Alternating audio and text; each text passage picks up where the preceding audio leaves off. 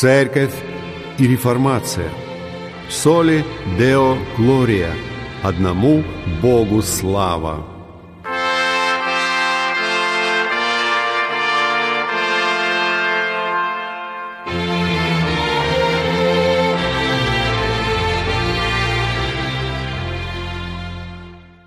Здравствуйте! Вы слушаете передачу «Церковь и реформация». И с вами ее ведущий пастор Максим Фокин. Сегодняшняя передача посвящается доктрине оправдания только через веру. Обратимся к толкованию послания Галатам Джона Стота. Послание Галатам, глава 2, стихи с 15 по 16. «Мы по природе иудеи, а не из язычников грешники. Однако же, узнавши, что человек оправдывается не делами закона, а только верою в Иисуса Христа, и мы уверовали во Христа Иисуса, чтобы оправдаться верою во Христа, а не делами закона, ибо делами закона не оправдается никакая плоть. В этих стихах мы впервые в послании к Галатам встречаем очень важное слово. Оно является основным в послании к Ефесянам основным в благовестии Павла, да и для всего христианства. Не поняв этого слова, не поймешь и всего христианства. Это слово «оправдываться», «оправдаться». В этом отрывке Павел раскрывает суть великого учения об оправдании по вере. Благая весть состоит в том, что люди принимаются Богом не на основании своих добрых дел, а через простой шаг доверия Иисусу Христу. Мартин Лютер пишет об этом учении. Это истина Евангелия. Это также основа всего христианского учения, в которой заключается познание всякого благочестия. Поэтому очень важно, чтобы мы хорошо ее знали, учили других и постоянно вбивали эту основу в их головы. В других местах Лютер называет этот принцип главным, наиглавнейшим, самым основным – и уникальнейшим положением христианского учения. Ибо именно это учение составляет истинное христианство. Он добавляет, если исчезнет положение об оправдании, тогда не станет и истинного христианского учения. Подобным образом Кренмер написал в первой книге проповедей «Этой вере учит Священное Писание. Это твердая скала и основание христианской религии – это учение одобряют все древние и древнейшие авторы Церкви Христа. Это учение провозглашает и устанавливает истинную славу Христову и сбрасывает вниз суетную славу человеков. Отрицающий ее не может считаться истинным христианином. Он не провозглашает славу Христа, но есть враг Христа, и его Евангелие провозглашает суетную славу человеческую. Если учение об оправдании лежит в основе христианства, значит очень важно понять, что оно означает. Оправдание – это официальный юридический термин. Он прямо противоположен термину осуждение. Осудить – значит признать виновным, оправдать – значит признать невиновным или праведным. В Библии это слово обозначает Божье действие незаслуженной милости, благодаря которой Он примиряет грешника с собой – не только прощая его, но принимая его и обращаясь с ним, как с праведником. Многим язык Павла кажется непривычным, а его аргументы сложными и трудными для понимания. Но разве Павел не пишет о всеобщей человеческой нужде, такой же острой сейчас, как и две тысячи лет назад? Существуют две основные истины, которые мы знаем наверняка. Во-первых, Бог праведен, во-вторых, мы грешны. И совместив две эти истины, мы увидим общее положение людей, о котором нам уже кое-что известно из собственного опыта и благодаря собственной совести, а именно, что-то не так между нами и Богом. Вместо согласия чувствуется напряжение. Над нами висит наказание, справедливый Божий приговор. Мы отчуждены от Него и лишены Его присутствия, ибо какое общение праведности с беззаконием? Если это так, самым неотложным для нас становится вопрос, заданный столетия назад, и как человеку быть правым пред Богом? Или, как сказал бы об этом Павел, как оправдаться осужденному грешнику? Именно здесь и кроется ответ на этот вопрос. Сначала Павел разъясняет учение об оправдании через веру.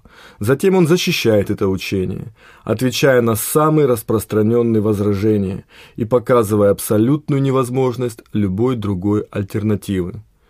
Противопоставляя учение иудаистов об оправдании по делам и апостольское учение об оправдании через веру, Павел отрицает первое и утверждает второе. Под законом подразумевался весь свод Божьих заповедей, а под делами закона – все поступки, совершенные в послушании закону. Иудеи считали, что могут быть оправданы с помощью дел. Подобным же образом думали иудаисты, исповедовавшие веру в Иисуса, но считавшие, что необходимо также следовать и Моисею. Они сказали бы нам так – путь к оправданию – это просто тяжелый труд. Необходимо попотеть – этот труд заключается в делах закона. То есть нужно всегда поступать согласно требованиям закона и воздерживаться от всего, что закон запрещает. Но самое главное, это значит, что нужно соблюдать 10 заповедей. Нужно любить живого Бога и служить Ему, не имея никаких других богов или идолов. Нужно чтить Его имя и Его день, а также почитать родителей. Нужно избегать прелюбодеяния, убийства и воровства – Нельзя лжесвидетельствовать против ближнего своего или завидовать его имуществу. Ну и это еще не все. Кроме нравственного закона, надо соблюдать и закон церемониальный. Нужно пройти обрезание и стать членом иудейской церкви. Нужно серьезно относиться к своей религии, самостоятельно изучая Писание и вместе со всеми посещая службы. Нужно молиться, поститься, давать милостыню. И если все это соблюдать, не греша ни в одной мелочи, все будет в порядке. Бог вас примет. Вы будете оправданы по делам закона. Так считали иудеи и иудаисты. Павел говорит, что они стремились поставить собственную праведность. Обычные люди всегда думали и думают именно так. В этом заключается их религия. Религия обычного прохожего с улицы – Собственно говоря, это фундаментальный принцип всех религиозных и нравственных систем мира, кроме новозаветного христианства. Этот принцип популярен, потому что он нам льстит. Он убеждает людей, что если только постараться, поднатужиться еще чуть-чуть, то вполне можно завоевать собственное спасение. Но все это страшный обман. Это величайшая ложь, величайшего, известного миру лжеца дьявола, которого Иисус называет отцом лжи. Никто никогда не был оправдан делами закона, по той простой причине, что никто никогда не был в состоянии нерушимо соблюдать закон. Мы не в силах строго его придерживаться. Внешне мы можем соблюдать некоторые заповеди, но никому, кроме Иисуса Христа, еще не удалось соблюсти весь закон. В действительности же, заглянув в свое сердце, проверив свои мысли и рассмотрев свои побуждения, мы обнаружим, что нарушили весь закон Божий. Ибо Иисус сказал, что злые помышления приравнивают нас к убийцам, а похотливые мысли – прелюбодеям. Неудивительно, что Писание говорит, делами закона не оправдается никакая плоть. Удивительно, что люди вообще могли помыслить, что таким образом можно попасть к Богу и на небеса. Вторую альтернативу Павел называет оправданием верою в Иисуса Христа. Иисус Христос пришел в мир, чтобы жить и умереть. При жизни на земле Он неизменно повиновался закону. Свою смерть Он принял за наше неповиновение. На земле Он прожил единственную в своем роде жизнь в совершенном, безгрешном послушании закону. На кресте Он умер за нас, нарушивших закон, поскольку платой за неповиновение закону была смерть. Поэтому все, что требуется от нас для получения оправдания, это признать свой грех и собственную беспомощность, раскаяться в долгих годах самоутверждения, отказаться от попыток добиться собственной праведности и полностью довериться в спасении Иисусу Христу. Таким образом, вера в Иисуса Христа является не только интеллектуальным убеждением, но и личным посвящением. Выражение в середине 16 стиха «Мы уверовали в Иисуса Христа» буквально означает «мы посвящаем себя Христу». Не просто признаем, что Иисус жил и умер, а ищем у Него убежище и взываем к Его милости. Итак, перед нами теоретически две альтернативы – оправдание делами закона и верою в Иисуса Христа. И Павел трижды повторяет нам, что Божий путь второй, а не первый. Его настойчивое повторение этой истины в стихе 16 не должно оставить в нас никаких сомнений. Он, по выражению Лютера, вбивает эту истину в наши головы, но он не повторяет ее монотонно. Выразительность усиливается, когда Павел говорит сначала в общем масштабе, затем в личном, а затем во вселенском. Первое утверждение носит общий характер – мы знаем, что человек оправдывается не делами закона, а только верою в Иисуса Христа. Павел не имеет в виду никого конкретно. Вообще человек, любой мужчина, любая женщина. Далее, слово «узнавший» подразумевает, что здесь он предлагает невозможную точку зрения, а твердое убеждение. В первых двух главах послания Павел уделил немало времени защиты своего права на апостольство – Теперь он весь авторитет своего апостольства вкладывает в это утверждение. Он уже взял на себя смелость заявить, что его благовествование не есть человеческое. Если это так, его разъяснение Евангелия в стихе 16 тоже не есть человеческое, но Божье. Более того, множественное число «узнавши мы» в контексте означает, что это знают и Павел, и Петр, что они едины в своих убеждениях когда речь идет о сущности Евангелия. Второе утверждение носит характер личный. Мы не только узнали, но и уверовали во Христа Иисуса, чтобы оправдаться верою во Христа. Наша уверенность в Евангелии есть нечто не только интеллектуальное. Лично, своим собственным опытом, мы доказали истинность Евангелия. Это очень важное добавление.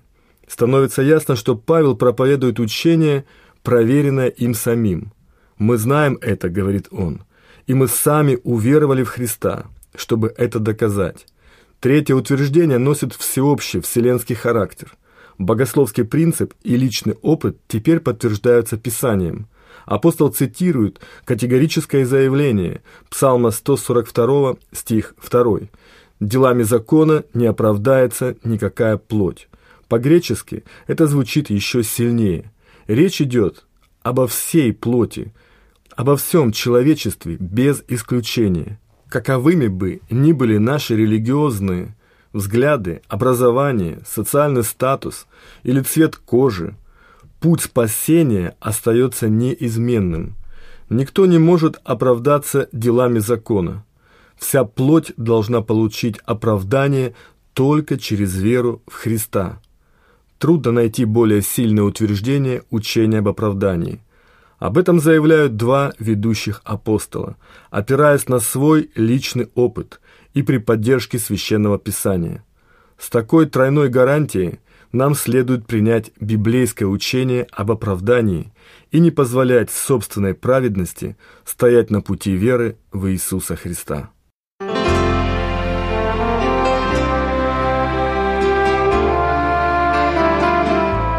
Вы слушали передачу «Церковь и реформация». С вами был пастор Евангелической реформатской церкви города Санкт-Петербурга Максим Фокин. Пишите нам по адресу город Санкт-Петербург, индекс 194-214, абонентский ящик 39, с пометкой «Для передачи «Церковь и реформация». Храни вас Господь!